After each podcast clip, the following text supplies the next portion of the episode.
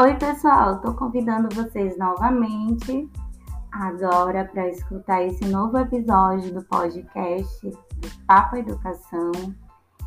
E a gente vai hoje fazer um apanhado geral sobre as contribuições de dois pensadores da educação brasileira, que é Fernando Azevedo e Manuel Bonfim.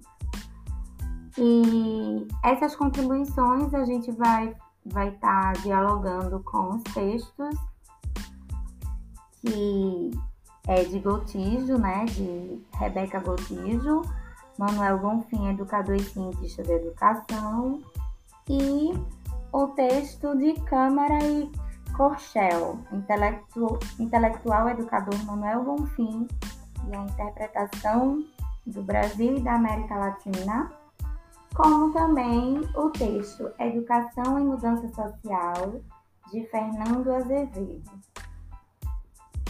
Convido vocês a estarem comigo, é, apreenderem um pouco mais sobre essas contribuições e sobre o, o quanto esse pensamento deles influenciaram um período qual o discurso não era apropriado para para aquele momento histórico, o qual eles, eles pensavam e estavam muito além do seu tempo. E espero que vocês gostem e que possa estar tá identificando é, elementos que vão trazer à luz esse, esses pensamentos agora para a nossa atualidade.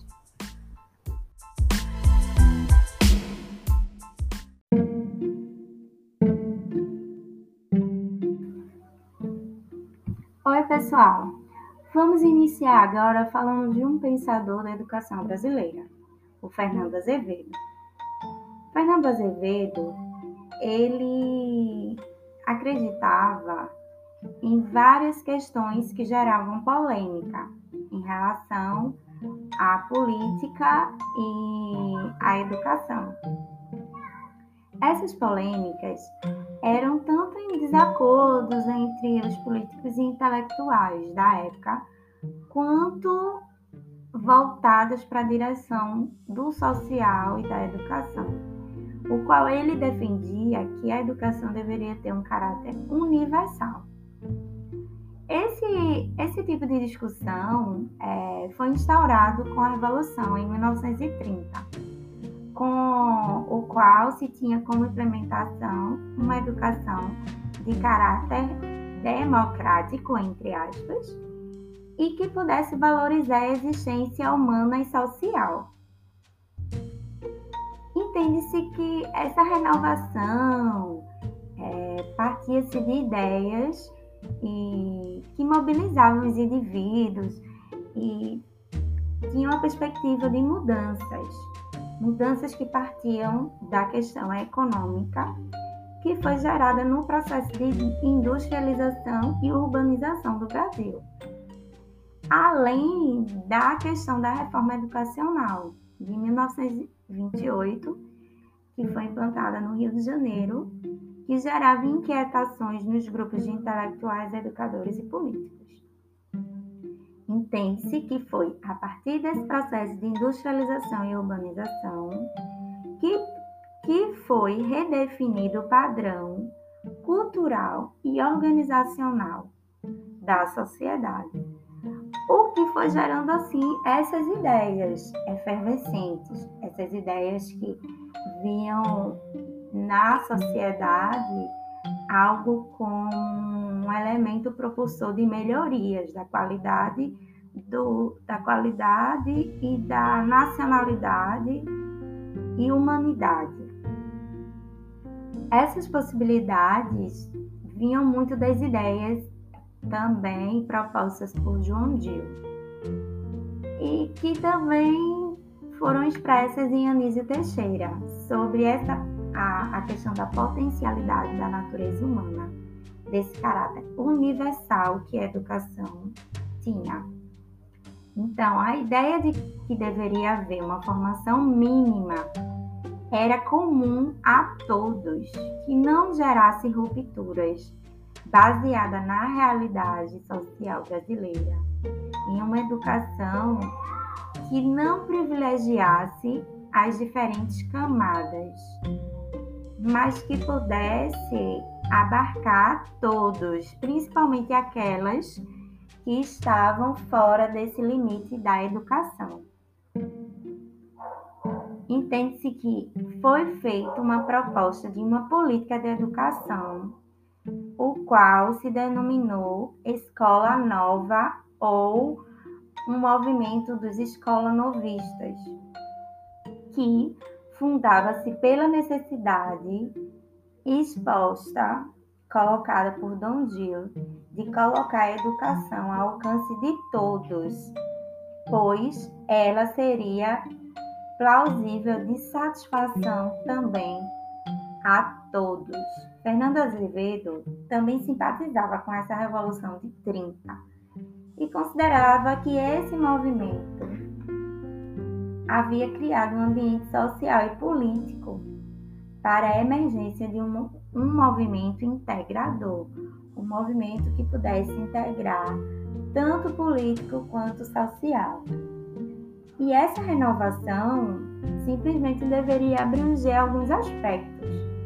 A relação do ensino e aprendizagem deveria ser repensada, a, a criação de materiais alternativos para o ensino,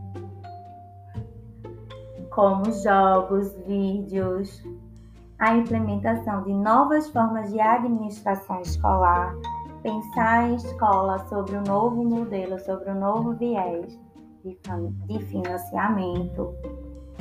Então, vendo pelo lado da questão do ponto de vista político-governamental, a criação do Ministério da Educação e Saúde facilitou com que essas propostas tão emergentes na sociedade fossem também ouvidas e vistas como propostas inovadoras que pudessem estar reformulando esse viés de sociedade. Eles tinham também a posição em rejeitar o ensino religioso nas escolas públicas, o qual visava que o governo agora poderia ser provedor dessa educação e não está associadamente ligado a uma religião, o qual ocorreu vários embates entre a corrente laica e religiosa. Durante as conferências principalmente com a Conferência Nacional de Educação, que ocorreu em 1931. Então, os intelectuais consideravam a necessidade de o governo integrar um documento que tivesse as diretrizes da reforma educacional com base em novas ideias pedagógicas e sociais.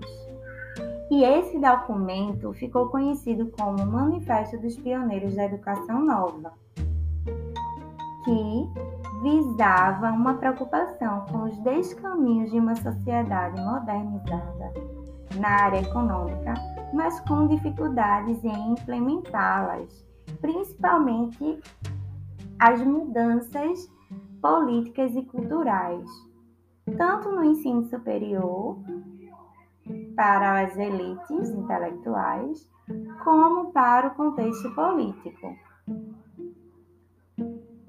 Para Azevedo, era importante que o ensino secundário passasse a também ser vinculado a, a todos, principalmente a questão de gênero, no caso, incluir as mulheres nesse nível escolar, onde elas não tinham direito. Buscava uma equalização sobre esse nível de sobre o acesso dessas mulheres a esse nível escolar. Também tinha como proposta que o Estado promovesse o ensino profissionalizante e técnico, então, ele tinha um caráter bem tecnicista em relação à escola e ao processo de educação, o qual deveria promover a essas pessoas a ascensão profissional e a prático o ensino profissionalizante para a questão da manutenção do trabalho, da mão de obra. A escola pública também tem como proposta esse caráter universal, aonde iria trabalhar no sentido de combinar o humanismo, a técnica e a profissionalização, para se constituir como uma sociedade democrática no Brasil. No entanto, é, esse pensamento com essas propostas nas diretrizes gerou um outro questionamento, que é justamente essa divisão social do trabalho através de uma educação dualista, o qual partia de uma diferença entre a classe traba trabalhadora e a elite da sociedade. Isso causava um fator de diferença social que impediria o senso de, de alterações das relações, o qual John Dewey e os outros cientistas e pesquisadores da Escola Nova tinham de relações de cooperação e solidariedade. Através dessa divisão social, se romperia com essa perspectiva solidária e de cooperação. E aí a gente já viu um pouco das ideias de Fernando Azevedo. Agora a gente vai trazer um pouco das ideias e das contribuições de Manuel Bonfim. Entendendo que Manuel Bonfim, ele percebeu os males presentes na sociedade durante a sua época percebendo que algumas questões precisavam ser entendidas de uma outra forma. Ele, de alguma maneira, tinha um pensamento presente na situação que vivenciava, mas com outra perspectiva de estratégias para a mudança. Ele buscou elementos que enxergassem os problemas do Brasil por um outro olhar teórico que não esses que estavam sendo colocados em discussão, como o da escola nova, que era tão comum sobre a discussão no Brasil. Mas ele criou um outro olhar e explica esses males sociais por visões analógicas, o qual envolve questões biológicas, por, ter, por ele ter tido uma formação também nessa área, históricas e sociais. Ele analisou os efeitos da descentralização sobre a instrução popular. Ele criticava a limitação do poder central da instrução primária, afirmando o equívoco da orientação constitucional descentralizadora debatendo em torno da legislação e seus entraves à expansão da instrução pública, a promoção da educação, também vinculada à construção de uma cultura escolar capaz de convencer as famílias de que podiam e deviam abrir mão de práticas antigas para se associar a outras práticas. Para Manuel Bonfim, o povo livre de fato era um povo instruído e autônomo em sua forma de pensar, sem o domínio da classe dominante. O autor falava muito sobre a questão do parasitismo, o qual ele acreditava que a classe das elites principalmente também a classe política, seriam parasita das outras que as mantêm.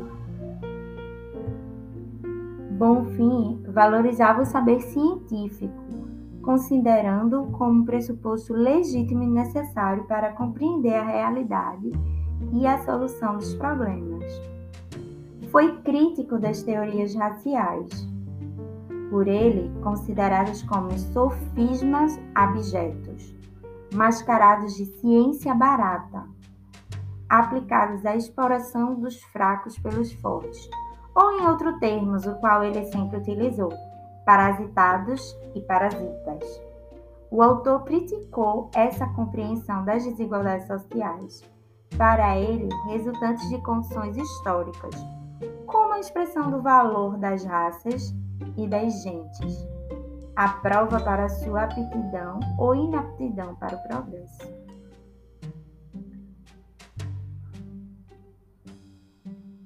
Bonfim falava muito do atraso dos países da América Latina. E esse atraso para ele se devia aos fatores econômicos e políticos, e não étnicos, raciais ou climáticos.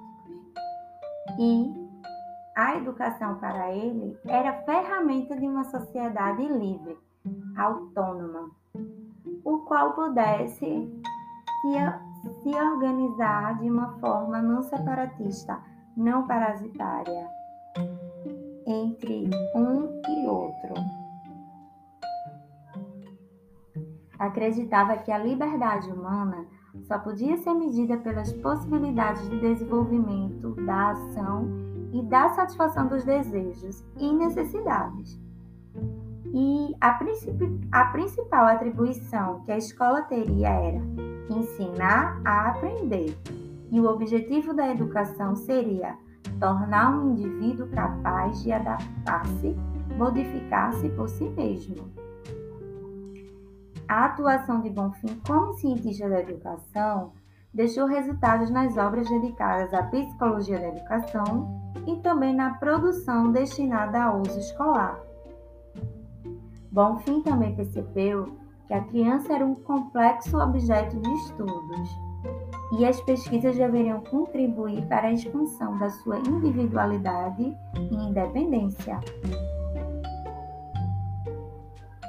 Ele pesquisou sobre as crianças e se tornou também cientista da educação infantil, nesse período da idade escolar. Então, é, vocês podem perceber um pouco da contribuição dos dois mesmo eles estando em um período república, o qual ainda todas essas ideias pareciam algo diferente inovador e que poderiam estar sendo discutidas e implantadas por questões de entender que o Brasil precisava a ter mudanças em relação à educação, precisava se adequar aos parâmetros internacionais, se constituir como uma nação civilizada. E todos esses elementos foram capazes de repensar a educação em estrutura, em ensino, e, entre outras coisas que a gente pode também estar tá consultando através das leituras desses dois pensadores. Eu agradeço a participação e conto com vocês para o próximo episódio. Tchau!